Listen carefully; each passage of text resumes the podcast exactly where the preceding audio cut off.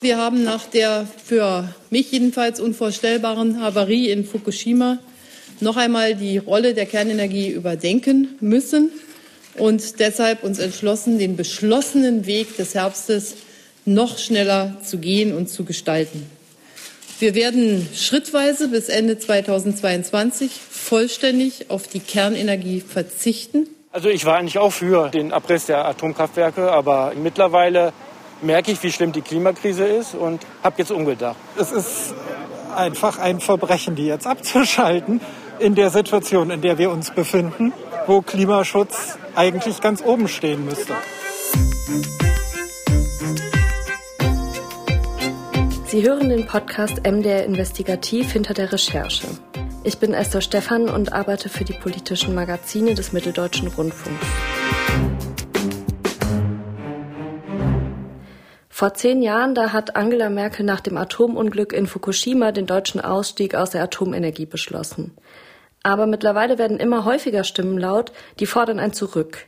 Zurück zur Kernkraft, wie es auch die Teilnehmer einer Pro-Atomkraft-Demo in Niedersachsen fordern, die sie gerade zu Beginn nach der Bundeskanzlerin gehört haben. Ich spreche heute mit dem Journalisten Knut Fetten, der sich für Fakt und Exakt auf die Suche nach dem Für und Wider der Atomkraft begeben hat. Hallo Knut. Hallo. Seit zehn Jahren ist der Atomausstieg für Deutschland jetzt beschlossen. Zehn Jahre Fukushima, das ist ja auch jetzt schon eine ganze Weile her. Damals wurde entschieden, dass bis 2022 alle Atomkraftwerke abgeschaltet werden sollen. Wieso genau hast du dir jetzt nochmal gedacht, ich beschäftige mich nochmal damit? Das Thema ist doch eigentlich durch, oder? Ja, für mich war eigentlich der ausschlaggebende Grund, dass ich nach Fukushima in Greifswald den Rückbau des dortigen Atomkraftwerkes, ehemaligen Atomkraftwerkes, gedreht habe und mich hat interessiert, wie das weitergegangen ist. Man hatte den Rückbau vor 16 Jahren begonnen, damals vor 10 Jahren und jetzt ist man im Jahr 26. Mich hat interessiert, wie es dort heute aussieht. Ähm, genau, du bist vor zehn Jahren eben schon mal in diesem Atomkraftwerk gewesen und jetzt nochmal da. Ich kenne überhaupt gar keine Reaktoren von innen. Du warst jetzt schon zweimal da. Wie ist denn das in so einem Atomkraftwerk? Ich stelle mir das gruselig vor. Also es geht ja schon los, dass du komplett deine Straßenklamotten wechseln musst. Du bekommst von dem Entsorger im Prinzip eine neue Ausstattung, neue Klamotten, neue Schuhe, Helm und so weiter. Also das ist ja schon mal etwas, was nicht unbedingt normal ist bei einem Dreh, dass man sich komplett neu einkleiden muss. Dann bekommt man einen sogenannten Dosimeter und der soll im Prinzip Strahlung messen. Also wenn du da irgendetwas anfasst oder in irgendeinen Eimer mit Wasser reintrittst und hast dann Strahlung an dir, soll dieser Dosimeter das anzeigen. Und du wirst auch ausgemessen. Also du wirst, wenn du rausgehst aus dem ehemaligen Reaktor, aus dem ehemaligen Kernkraftwerk, dann musst du dich nochmal messen lassen. Und bevor das nicht passiert ist, kommst du auch gar nicht raus. Und wenn ich gemessen werde und die Strahlung ist zu hoch, was passiert dann? Weißt du das? Nein, also bei uns war das äh, immer null. Und man hätte zum Beispiel, weil auch die Technik gemessen wird, die hätte man dann definitiv nicht mit rausnehmen können. Wenn da mhm. etwas, ein höherer Wert angezeigt wird als der erlaubte, es gibt ja auch erlaubte Werte im ganz niedrigen Bereich, aber wenn das etwas überschreitet, dann wäre das drin geblieben. Ich habe im Vorfeld schon gehört, dass du ja selber früher auch auf Anti-Atomkraft-Demos warst, so gelegentlich. Wie ist denn dein persönlicher Bezug zu dem Thema heute? Das ist ja auch schon ein bisschen her. Ja, ich hole vielleicht mal ein bisschen aus. 1986, als Tschernobyl geschah, da weiß ich ganz genau, wo ich an dem Tag gewesen bin. Ich habe mit Freunden zusammen auf einer Terrasse, die Sonne schien, Karten gespielt. Und ich erinnere mich noch, dass dann, wir haben Radio laufen gehabt und da kam die Meldung, dass in Russland offensichtlich ein Atomkraftwerk hochgegangen ist. Und das hat uns alle sofort ziemlich beschäftigt. Also wir waren jetzt nicht so gebildet, dass wir mit Kernkraftwerken genau wussten, was das für ein Risiko, was das für eine Gefahr sein konnte. Aber wir waren uns eigentlich auf der Terrasse alle einig, dass das eine ziemlich schlimme Nachricht ist. Und es gab dann die Wiederaufbereitungsanlage in Wackersdorf. Und da bin ich auch tatsächlich zweimal zu Demonstrationen gegen diese Anlage gefahren, weil ich es für keine gute Idee hielt, dass man mit diesen Stoffen weiter rum experimentiert. Und die gesamte Technologie ist mir eigentlich schon seit Jahrzehnten als eine von Menschen kaum zu beherrschende Technik vorgekommen. Und jetzt bei den Dreharbeiten in Greifswald hat sich da eigentlich einiges nochmal bestätigt. Wir haben ein Riesenproblem, die hochradioaktiven Stoffe zu entlagern. Und wir müssen sie quasi per Gesetz eine Million Jahre unter die Erde bringen, weil diese mhm. Strahlung geht nicht einfach weg. Ja, das ist ja auch was, was der Peter Schwab in deinem Film sehr gut erklärt. Der ist Strahlenschutztechniker in der sogenannten Freimessanlage in Greifswald. Also der kontrolliert da in dem abgeschalteten Atomkraftwerk alles, was da rausgeht. Und ich fand es sehr beeindruckend, wie extrem aufwendig das alles ist. Ja, es kommt äh, nach wie vor oftmals vor, dass welches zu hoch ist, im Freigabewert überschreitet und dann wird es entweder dekontaminiert oder es wird dann zwischengelagert und man kann ja die Abklingzeit berechnen und weiß dann, in 30 Jahren kann ich das wieder hierher holen und dann kommt es wahrscheinlich durch. Ne? Und er spricht da eben nur von 30 Jahren. Wir sprechen im Kontext von Atomkraft ja oft auch über tausende Jahre. Gerade wenn es um die Endlagersuche geht, wird es ja dann auch erst richtig kompliziert. Die müssen wirklich total gut ausgesucht werden und dann auch für tausende Jahre sicher sein. Da hat es jetzt in der vergangenen Zeit immer wieder Probleme gegeben, den richtigen Standort zu finden. Da muss ja auch das richtige Gestein drumherum sein. Und die Leute vor Ort finden das oft auch einfach nicht so gut. Und eins der Endlager ist zum Beispiel der Schacht Konrad bei Salzgitter. Das Planfeststellungsverfahren für den Schacht Konrad, das ist schon 1982 eingeleitet worden. Ist da denn jetzt eigentlich schon eine Menge Atommüll gelandet? Nein, überhaupt keiner. Denn die Eröffnung von Schach Konrad wurde immer wieder herausgezogen. Also es hat eine Genehmigung für den Schach Konrad im Jahr 2002 gegeben und dann dachte man, dass man, ich glaube 2008 mit der Einlagerung beginnen könnte.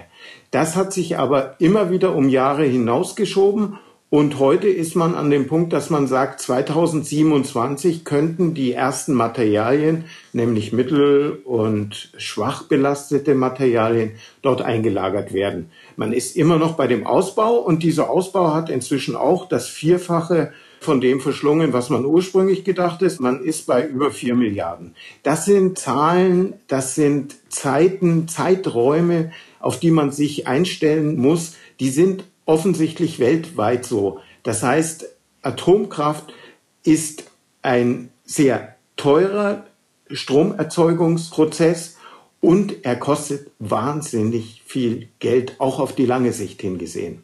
Hm. Du meinst, in den 20er Jahren wird er dann in Betrieb gehen. Wie lange kann man den dann nutzen?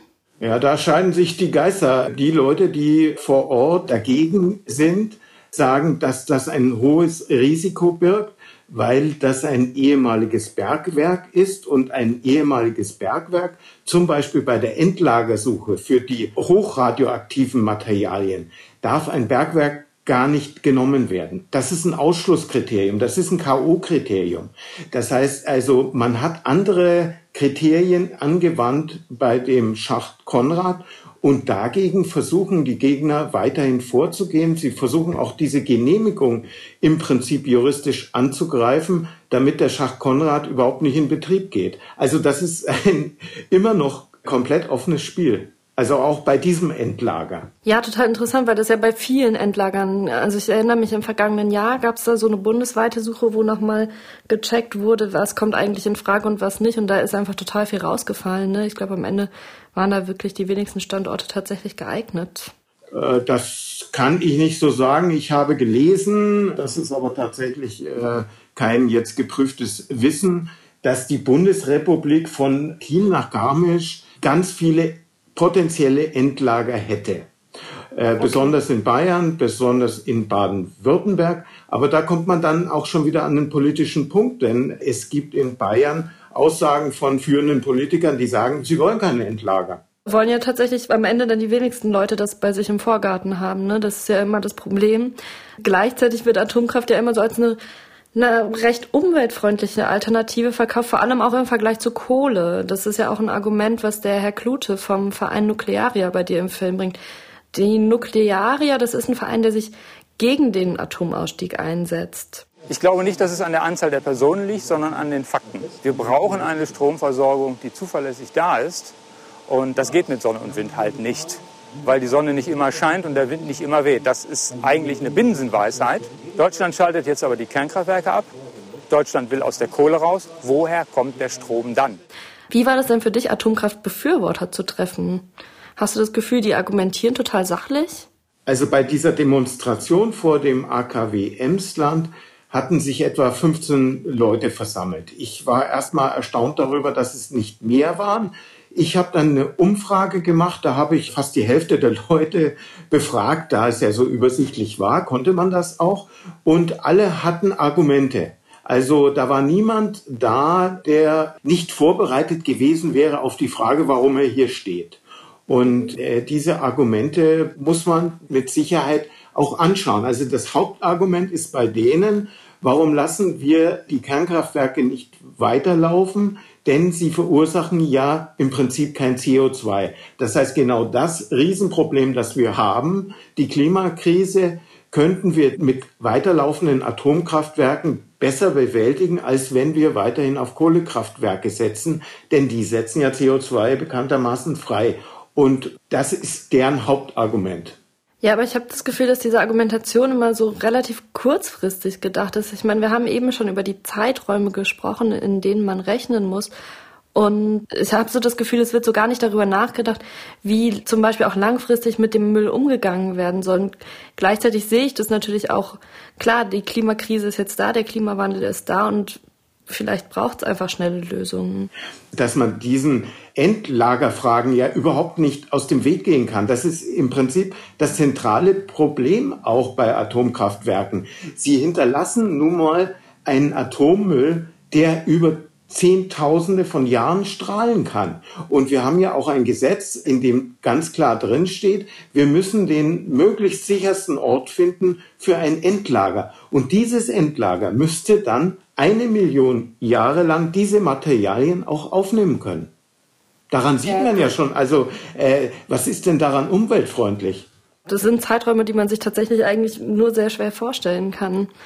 Jetzt ist das andere Argument pro Atomkraft, das kommt ja auch im Film vor, ist das der Wirtschaftlichkeit. Die Atomkraft sei günstiger als zum Beispiel erneuerbare Energien. Haut das hin? Nein, das ist tatsächlich eine Verbreitung eines Gerüchts, das sich hartnäckig hält, das aber bei Wissenschaftlern nicht standhält.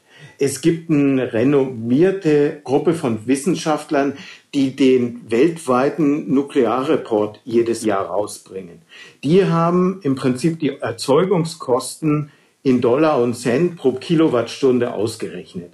Und da kann man sehen, dass zurzeit Nuklear der teuerste Erzeugungsfaktor ist. Also wenn man mit Nuklear arbeitet, dann ist man bei der Kilowattstunde bei 16,3 Cent.